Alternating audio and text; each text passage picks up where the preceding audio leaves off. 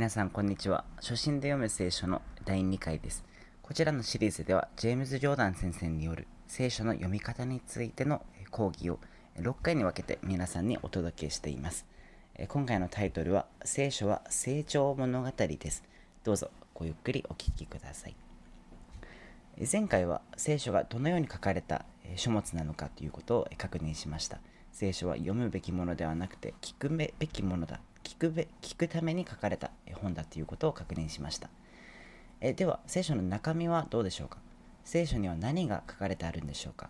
聖書の根本的な物語起承転結って何なんでしょうか？聖書の物語創世記から黙示録までたどるとここに書かれているのは人類の成長物語なんです。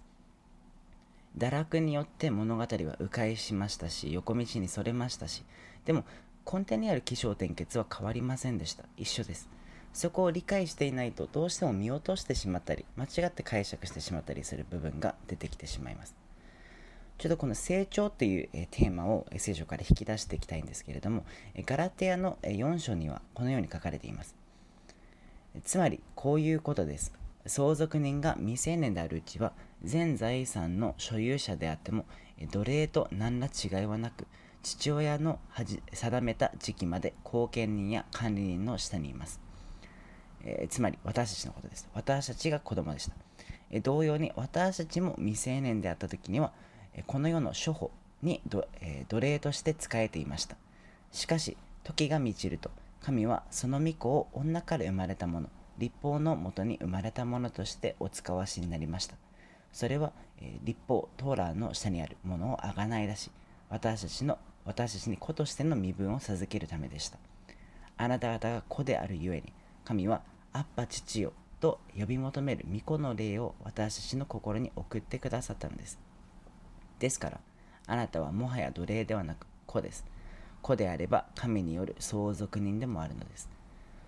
しかし神を知らなかった当時あなた方は本来神ではない神々の奴隷となっていました。だが、今や神を知ったのに、いや、神に知られたのに、え、これも難しいパウロ特有の文章、パウロ特有特有の表現ですね。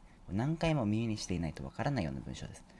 え、どうして再び奴隷になることを望んで、あの無力で貧弱な諸法、いろはに、え、逆戻りするのですかあなた方は、え日や月や季節や年などを守っています。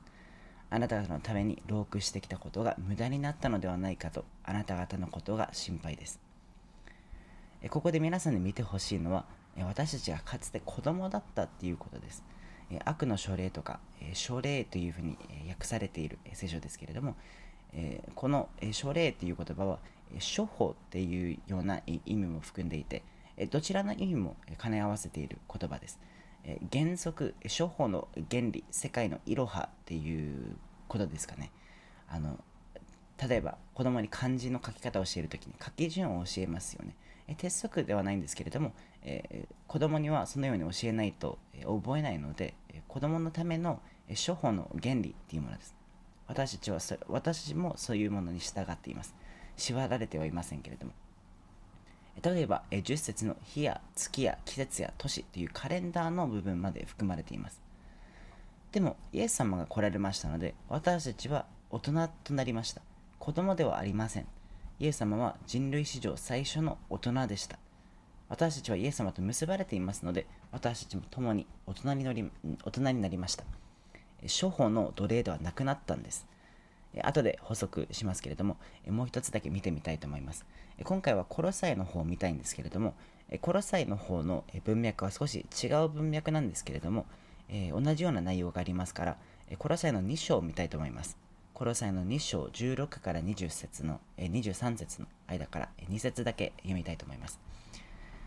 だからあなた方は食べ物や飲み物のことで、あるいは祭りや新月や安息日のことで、誰にも批評されてはなりません。これらは来たるべきものの鍵であり、実体はキリストにあります。え飛んで20節あなた方はキリストと共に死んで、この世の原理、えー、処方から離れたのなら、なぜこのように生きている者ののように手をつけるな、味わうな、触れるな、などという規定に縛られているのですか？ここにもその成長したっていうことが出てきています。このところの意味は意味するところは何でしょうか？神様が人類を作った時創造した時神様は人類をどのように創造したんでしょうか？人類を成人の姿で成人した人類を創造されたんでしょうか？いや神様は人類を創造した時人類を赤ちゃんとして成長赤ちゃんとして創造しました。アダムもエヴァも赤ちゃんだったんです人類の。すっぱだかでした。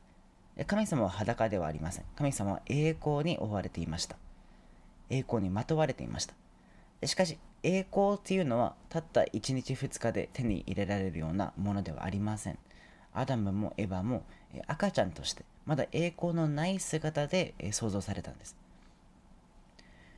アダムもエヴァも神の形として創造されたんですから彼らも至ってはやがては栄光をまとうことになっていました。でも栄光というのは一日で得られるものではありません。栄光の姿へと成長していかなければならないんです。私たち人類が子供だった時私たちは天使の天使の、えーえー、見つかりの管理下にありました立法をくださったのは天使だと書かれていますキリストの降誕以前に私たちを導いてくださっていたのは主の天使、主の見つかりでしたよね。私たちは天使の監督のもとに生きていた未成年、子供でした。私たちの教師が天使だったのです。天使が教師でした。例えば、天体を使って私たちにいろいろ教えていました。いつ神様を礼拝すべきかっていうのは、太陽、月、星が教えてくれました。人類は子供だったので自分で礼拝する時を決めてはいけなかったんです。日の出の時刻を待って、日の出の時に合わせて礼拝が始まる。それが朝の礼拝。そして日が暮れる、その暮れた時が夜の礼拝の始まる時刻だったんです。天礼の歴は春分から始ましたよ始まりました。イスラエルの礼拝の歴というのは。で、第7月の新が新月からから、14日経った日が杉越祭です。これが、天体で決められていたものだったんです。現代の私たちは自分たちで教会歴を組んでもいいんです。礼拝を、10時半からしよう。いや、あの11時から礼拝を始めよう。その、自由が私たちに与えられています。私たちは大人になった人類なんだからです。えでも、えそれはキリストにあって人類となったからであって、もともとは人類は赤ちゃんとして創造されたんです。あるいは、旧約聖書を見ると、動物や生贄の制度、動物を通して教えたり、生贄の制度を通して教えたりしていました。信玄にも動物の例えが多く出てきていますし、レビキなどを見ると、清い動物と汚れた動物の区別もあったりします。神様はアダムのもとに動物を連れて行きました。アダムにはこうオスの、牛とメスの牛がいてでオスの馬とメスの馬がいてオスの、鹿がいてメジカがいてでこの、え動物と人間の間に類似性があったのでアダムはオスの動物とメスの動物を見てそこから類推することができたんですあ私にも私は男だけれども私に見合った助けて女が必要なんだっていうことを動物を見て類推することができたんです。動物から学んでいる赤ちゃんのアダムだったんです。えどれもこれはえ天使がえ動物を通して人類に教えてくださっていたことなんです。え現代の私たちには食べて良いもの、食べてはいけないもの、そういうえ区別はありませんし、動物の捧げ物をする必要もありません。新約聖書に入ると、新約聖書は天体や動物についてではなくて人について書いています。いろんな人が出てきます。え動物は、えもちろん制御しにくいです。え馬は、野生の馬は、え野生ですから乗ることもできませんし大変なんですけれども、その動物を制御してこう人に、え用いられやすい動物に、するのは難しいんです。でも人を扱うのは動物と動物を扱うことと比べるともっともっと難しいことなんです。成長しなければできないことなんです。また旧約聖書を見るとチリの立法もあります。チリの立法です。聖女と清くないところ清いところと清くないところが区別されていましたえー、世界に礼拝できる場所が一つだけありました。えー、幕屋がありました。最初はエレンの園ですね。エレンの園が礼拝所。それから幕屋がありました。それから神殿がありました。神殿の中でも、外のところは比較的清くない。中に入れば入るほど清くなっていく。えー、段階がありました。清さの段階というものも。えー、しかし、今は違います。今、礼拝の中心が天にあるので、私たちはどこに行っても神様につながっています。神の宮にあるんです。2人3人が礼拝のために集まったところには神様の霊が望んでいますから私たちがいるところは清いところなんです家計の原則血統の原則そういう商法的な原則もありました洪水の前からも節の子孫とカインの子孫が区別されていましたカインの子孫が神様を信じることはできないということではありませんでしたけれども節の子孫にその祭司族っていうかあの神様の名が置かれていました。洪水の後はノアの子、セム、ハム、ヤフェと3人が出てきましたよね。祭司職を担っていたのはセム族でした。セムの子孫でした。だからといって、ハム族やヤフェト族が救われることはできないというのではなくて、ハム族でもヤフェト族でも救われることはできましたけれども、祭司の役職を担っていたのはセムの子孫でした。アブラハムの、家系にもその系図にも、アロンの、家系であった、え祭司族にしても家系の、立法がありました今そのようなそのような、家系の、立法原則というものはありませんそれから旧約聖書には禁忌もありました。行ってはならない場所。食べてはならない食べ物。何かをしてはならない時、え着てはならない服。例えば民は毛糸と甘糸を織り合わせた衣服を着てはなりませんでした、えー、どうしてでしょうか？この織り合わせ毛糸と甘糸を毛糸は動物ですよね。甘糸は、えー、植物からです。それから、えー、祭司は、えー、宝石石も入れていました。でもこの織り合わせっていうのは聖なる衣服だったんです祭司だけが着ていい服だったのでイスラエル人が、一般のイスラエル人が祭祀服を着てはならないという規定だったんです。これは近畿だったんです。近畿はイスラエルではなくて異教国にもあったんです。レビキの15章を見ると様々な近畿が出てきています。私たちは天使の監督のもとにあって、このような原則、処方を学ばなければ、学ばなければなりませんでした。神はアダムの成長を望んでいました。キリストにあって大人となった私たちはもうこの原則の支配下にはありません。神が、えー、神がアダムに望んでおられたことは成長することでした。園を出て世の中に出ていくこと、世界を支配すること、栄光を授けられることでした。これは時間をかけて知識と知恵を得て最後に神様からより大きな責任を託されるということです。最初子供であった人類がどんどん成長して大人になっていくということでした。創世記2章を見てみましょう。2章の15節には、ヤハウェは、主はエデンの園に人を連れてきて、そこに住まわせた。そこを耕し、守るためでした。それは第一にその美しくすることでした。第2にその守ること。耕すことは美しくすること。守ること。その2つの使命が与えられていました。神である主はエデンの園に人を連れてきてそこに住まわせた。そこを耕し守るためであった。神である主は人に命じられた。園のどの木からでも取って食べなさい。ただ善悪の知識の木からは取って食べてはいけない。取って食べると必ず死ぬことになるまた神である主は言われた。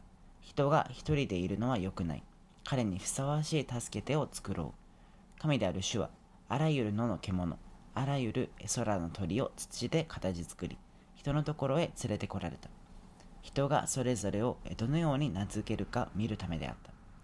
人が生き物それぞれに名を付けると、それがすべて生き物の名となった。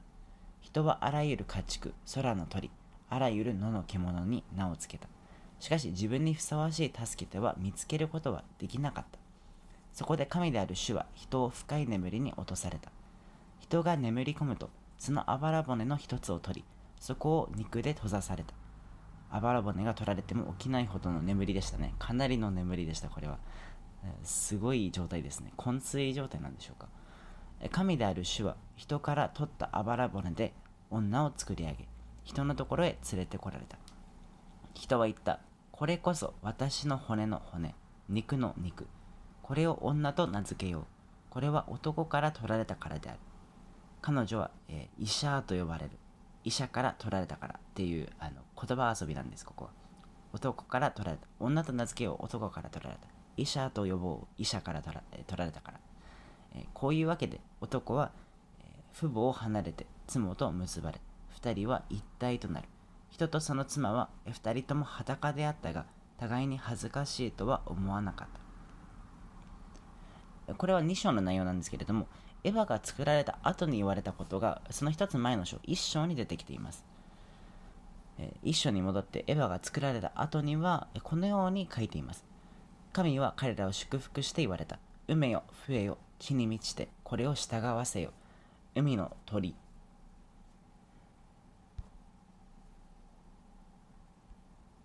神は彼らを祝福して言われた。海よ増えよ。地に満ちてこれを従わせよ。海の魚。空の鳥。地を這うあらゆる生き物を治めよ。神は言われた。私は全地の表にある、え、種をつけるあらゆる草と。種をつけて実がなる。あらゆる木をあなた方に与えた。それはあなた方の食物となる。一読しただけでは気づかないことがここにあると思います。エヴァが想像される前は善悪の知識の木からは取って食べてはいけない取って食べると必ず死ぬことになるっていうふうに言われていましたでもエヴァが想像されてからは神様はアダムとエヴァの2人に向かってあらゆる木があなた方の食物となるというふうに言っていました。え、つまり、善悪の知識の木から取って食べてはならないというのは、いつまでも食べてはならないということではなではなく、それではなく、ある一定期間禁じられていたということだったんです。君たちはまだ、まだ幼いから取って食べてはならないということだったんです。まあ、離乳食なんでしょうか。今は食べてはならないものということだったんです。例えば、旧約聖書で禁じられている食物がありました。そういう食べ物がありましたね。汚れた動物を取っては食べてはならないというものがありました。私たちはイエス様に会って大人になったので、食べては、食べてもいいんです。私たちはそのようなものから禁じられていません。一定期間禁じられていたものだったんです。えー、善悪の知識からは取って食べてはいけない。取って食べると必ず死ぬことになるから。えっていうのは、えその一定期間のアダムにアダムとエヴァに向けて戒められた、えまあ、禁じられていたものだったんですやがてあなたはあなたは善悪の知識の木から食べる。やがてあなたは、え死ぬっていうふうにアダムに言われていました、えこの時アダムは死をどのように理解しましたでしょうか？どのように理解したんでしょうか？アダムは死について何か知っていたんでしょうか？食べたら必ず死ぬっていうふうに言われていますけれども、アダムには死という概念、経験があったんでしょうか？神様がアダムに、この木から取って食べてはならない。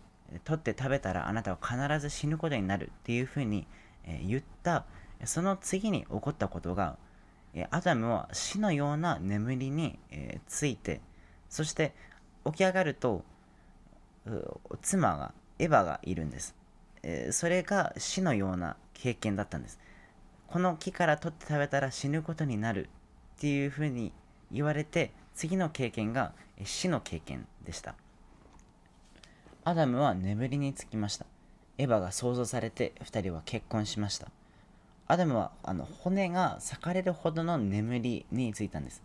死のような、昏睡のような、こう2つに引き裂かれる眠り。そうして死から復活すると世界はまるで違うところだったんです結婚っていうのは契約なのでいわば新約だったんです全く違う新しい契約のある世界だったんですそして栄華された世界だったんです。栄光のある美しい世界となったんです。エヴァの創造が。エヴァの創造をもってアダムの世界は美しい世界になりました。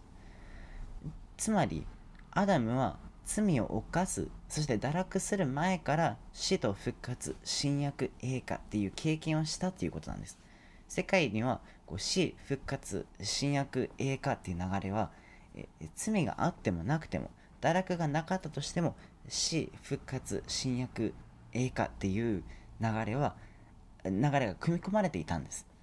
これがエヴァの創造から分かることです。アダムが目を覚ますとそこは境に満ちた世界でした。パウロも言っていることですけれども女は男の栄光なんですから栄華された世界だったんです。美しくもっともっと美しくなった世界だったんです。世界に罪がなくて堕落が起きなかったとしても神様の計画っていうのは人類を死の眠りに導くことでした。死の眠りに導いてそこを通して復活させてより素晴らしい世界に復活させて新しい契約を結び新しい栄光を与えることでした。ここを何回も何回も経験させるということでした。神様が善悪の知識の木からは取って食べてはならない。食べてはいけない。取って食べると必ず死ぬことになるって言われと言われましたがその直後にアダムは死の経験をしたんです。死の眠りについて起きると前よりも美しい世界になっています。死そのものが悪いのではないんです。死の棘は罪だと言われています。死が悪いのではなくて死の中にある罪。罪ゆえの死。それが棘なんです。神はアダムに第一にその美しくするように第二にそのを守るように仰せになりました。そのを美しくすることは一人ではできません。助け手が必要です。女が必要です。女性は男性を狛石刺激するのです。駆り駆り立てるんです。芸術を見ても文学を見ても武勇伝を見てもあの竜と戦う武勇伝の物語には必ず、えー、女性がいますよね。この何々姫を勝ち取るために私は竜と戦ってくるっていうような武勇伝がありますけれども女性はその男性をそういう意味で駆り立てる刺激するんです。それから、えー、そのをそのを守るため、えー、必要なものを備えるために蛇が来ます。これが漱石、えー、3章に出てくる蛇なんです。アダムがそのを守るために必要なものは何だったんでしょうか？蛇は何を持っていたんでしょうか？アダムは様々な動物から様々なことを学んでいました。それその一角として蛇がアダムのもとに来るんですけれどもアダムは蛇から何を学ばなければならなかったんでしょうか、え、それは知恵なんです。マタイの10章16節にはイエス様も言っている言葉なんですけれどもあなた方は蛇のように賢く旗のように無垢でありなさいっていうふうに書いています。蛇っていうのは賢い、えー、里いんです。蛇が蛇はアダムを賢く悟く知恵を持たせるために神様は蛇を送りました。知恵というのは王が持っているものなんです。善悪の知識という言葉はえつまりはえ知恵という意味なんです。聖書の中では知恵という意味を持って何度も出てきている言葉です。善悪の知識というのは。例えばヘブル5章12から14節ではあなたあなた方は長らく教師をしていながら神の言葉の処方これはあのエペソや、え、コロサイではあガラテアや、え、コロサイではあの書類というふうに訳されている、えー、処方という意味を兼ね合わせている言葉、え、その同じ言葉なんです。神の言葉の処方をもう一度誰かに教えてもらわないもらわねばならず。また硬い食物ではなく父を必要とする始末だからです。父を飲んでいる者は皆幼子ですから義の言葉を味わったことがありません。硬い食べ物は習慣によって善悪を見分ける感覚を鍛えられた大人のためのものです。これはヘブル5章の12から14節です。善悪を見分ける感覚を鍛えられた大人のためのものなんです。っていうふうに書いています。善悪を見分けるというのは知恵なんです。アダムとエヴァは赤ちゃんに過ぎませんでした。感覚を鍛えるには時間がかかります。父を卒業して硬い食べ物を食べるんです。成長して善悪を区別するためには経験がなければなりません。経験が必要です。それまでは処方の下にあるんです。規則通り、教えられた通り、言われた通りにやらなければならないんです。善悪を見分けて初めて処方から抜け出せるんです。判決を下すためには善悪の知識が必要なんです。ソロモンが王様になる前にこのように祈りました。どうかこのしもべに聞き分ける心を与え、あなたの民を治め、善と悪をわきまえることができるようにしてください。そうでなければ誰がこの数多くのあなたの民を治めることができるでしょうか王様には善悪の知識が必要なんです。アダムはまだ赤ちゃんですから王様にはなれません。善悪の知識の木からまだ取ってしまうと早いんです。待たないといけないんです。経験しなければならないんです。でも先に手を伸ばしてしまうといけないんです。ソロモンは善悪の知識知識をいただけるように祈りました。民の間で裁き、民を治めるためにはそのような知恵が必要だったんです。でも、ヘブル書、ソロモンの祈りを見ないまでも、創世記一書だけを見てもわかることなんです。神様は何かを想像するとき、必ず評価します。善悪を見分けます。創世記一書で神様が天地創造した時も、被造物を見て、よしとされました。良いと言うんです。これは善悪、えー、良いもの、悪いものを区別しているんです。まず想像して、え次に見て、それから評価されます。神様の目は開かれていて、神様の目で見ると善悪を見分けることができるんです。物事を裁いて判別されるんです。え漱石一書31節神は作ったすべてのものをご覧になった。それは極めて良かった。これは善です。夕べがあり、朝があった。第六の日である。また、漱石の2章18節 ,18 節また、神である主は言われた。人が一人でいるのは良くない。これは悪ですね。善悪の知識なんです。見分けること、裁くことが神様にはできるんです。善悪の判断を下すことは、単に善悪を見分ける、その見分けがつくっていうだけのことではありません。善悪の知識というのは、裁きを下すだけの知恵を持つっていうことなんです。アダムとエヴァは、えー、判断判断を下すことができできるまで成長しなければなりません。子供にはできないことです。子供は親の判断に任せて親に従うことが必要なんです。子供が成長すると自分で善悪を、えー、わきまえることができるようになってきます。自分の経験を通して。判断をする、判断を下すっていうのは大人のすることなんです。子供っていうのは善悪を区別することを学んでいます。いつ話すべきか、いつ黙るべきかを学んでいます。善悪を、区別するのには時間がかかります。アダムとアダムとエヴァがあるところまで成長すると、必要な知識を、必要な知恵を持って、神の許可が出ると、神は木の元に2人を連れて来られます。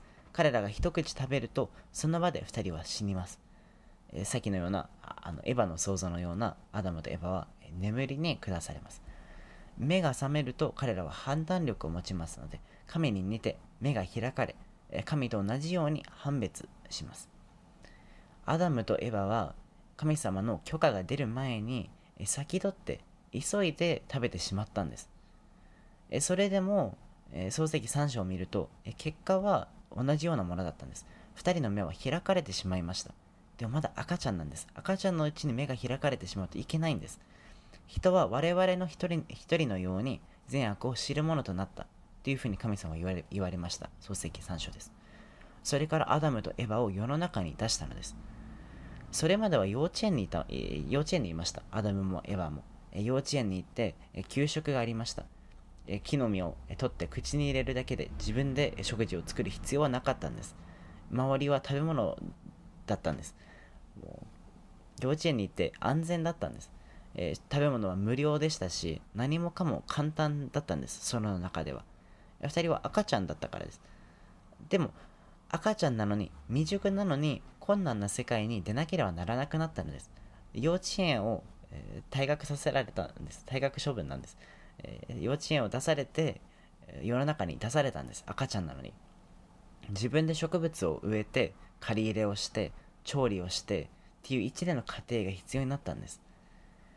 十分に成長していないままで、園を出なければならなくなったのは、大きな失態だったんです。しかし神様は彼らの方向を強制して助けてくださいます。彼らはアダムもエヴァも罪を犯したんですけれども、神様は救いの計画をそこから始めました。次回は聖書は物語であるということを考えたいと思います。聖書の中で繰り返されているテーマ、パターンを考えたいと思います。子供から大人にまで成長するというテーマ、罪はどうなるのかっていうテーマ、救いの計画、まあ、罪からの清め、聖戦、聖なる者の戦い、汚れている者に対する戦い。世の中には敵がいますから、その敵と戦うこと、そういうテーマがあります。プロテスタントの私たちは、罪からの清め、イエス様は、イエス様は私たちの罪を取ってくださるために十字架にかかってくださったっていうテーマで聖書を読むことにものすごく慣れています。そのように全部聖書を解釈するようになっていますけれども、聖書の中にはそれだけがテーマではないんです。それだけがテーマだったら、別にアダムとエヴァの子がイエス様で、イエス様がその時点で十字十字架にかかって、私たちの厚みのある聖書を持ち運ばなくてもよかったんです。えこんだけ重い聖書を私たちが持ち運ばないといけないのは、聖書にはそれ以上のテーマがあるからです。聖書には人類の成長、人類が知恵をいただくということ、どのように敵と戦うべきかということ、さまざまなテーマがありますから、罪と清めということだけではありません。大きく分けると、聖書には3つのテーマがあります。それは、第一に、え罪、許し、救いというテーマがあります。私たちはこのテーマを何回も、え見ます。このこのテーマを見るのに慣れています。2つ目は成長です。子供だった人類が成長するっていうテーマも聖書の中に出てきています。3つ目のテーマっていうのは、サタンをはじめとする悪との格闘、聖戦、清い戦い、えというテーマです。この3つのテーマを次回一緒に考えたいと思います。では、それまで。